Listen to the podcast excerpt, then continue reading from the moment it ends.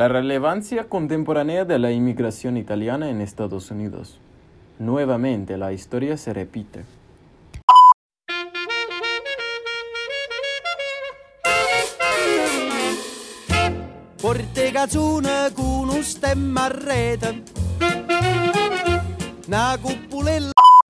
Tuvo Fal Americano, una canción satírica en que Renato Carosone, un cantautor napolitano bien conocido por todo el mundo, se burla de los italianos que emigraron a Estados Unidos por abandonar su propia cultura para asimilarse, mencionando cómo se acostumbraron a la cultura estadounidense de posguerra, como jugar al béisbol, tomar whisky and soda y bailar a rock and roll.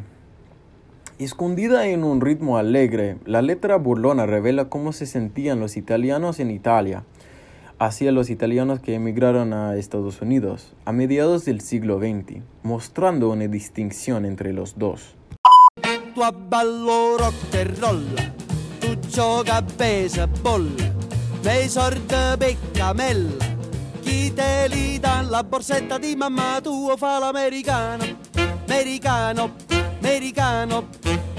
Ma si nati in Italia Siendo a me non c'è sta niente fa Ok napolitan Tu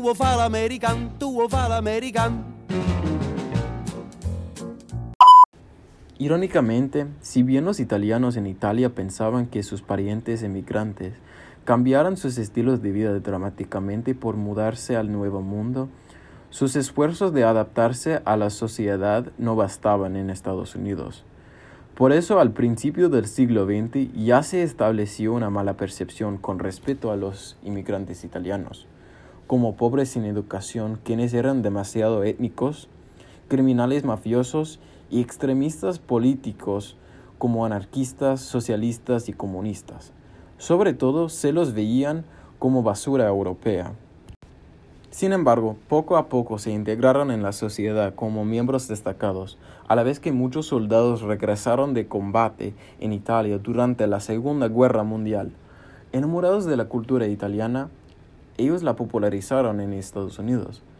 Por esa razón, su percepción desfavorable se empezó a convertir más favorable al medio del siglo XX. Hablando personalmente de esto, a pesar de que mis abuelos, con mis tíos y mi papá, quienes emigraron aquí en los años 70, enfrentaron sus propias dificultades como inmigrantes italianos. Aún así, sus experiencias er-, eran mucho más fáciles en comparación con la de mi bisabuelo, quien, quien emigró aquí en los años 20, revelando que la sociedad verdaderamente estaba cambiando para mejor. En nuestro tiempo contemporáneo, esa percepción en contra de los inmigrantes italianos casi no existe, porque muchos estadounidenses se han enamorado de sus marcas de moda, su idioma romántico, sus expresos maquiatos y capuchinos, sus platos deliciosos de pasta, sus automóviles deportivos de Ferrari, Lamborghini y Alfa Romeo, y mucho más. Sin embargo, es importante reconocer que esta percepción en favor de Italia es su gente, era en contra solo hace unas décadas.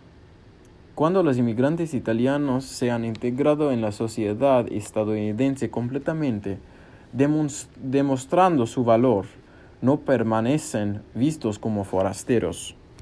Pues estamos al punto en mi podcast en que ustedes se están preguntando por qué es importante entender todo esto sobre la inmigración italiana del pasado en Estados Unidos, si ya no es un problema.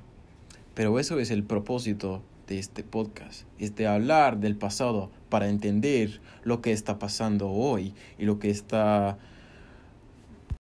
Hay un concepto que existe que es muy interesante que se llama la teoría cíclica.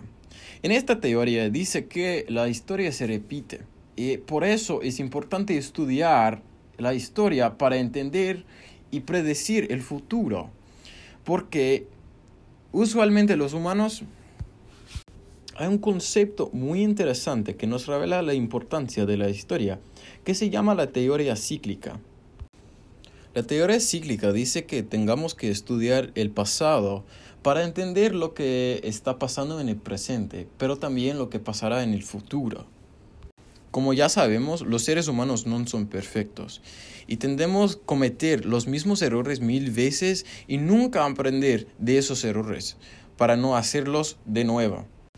En conclusión, quiero terminar este podcast con una pregunta esencial que les hace pensar un poco más sobre la inmigración.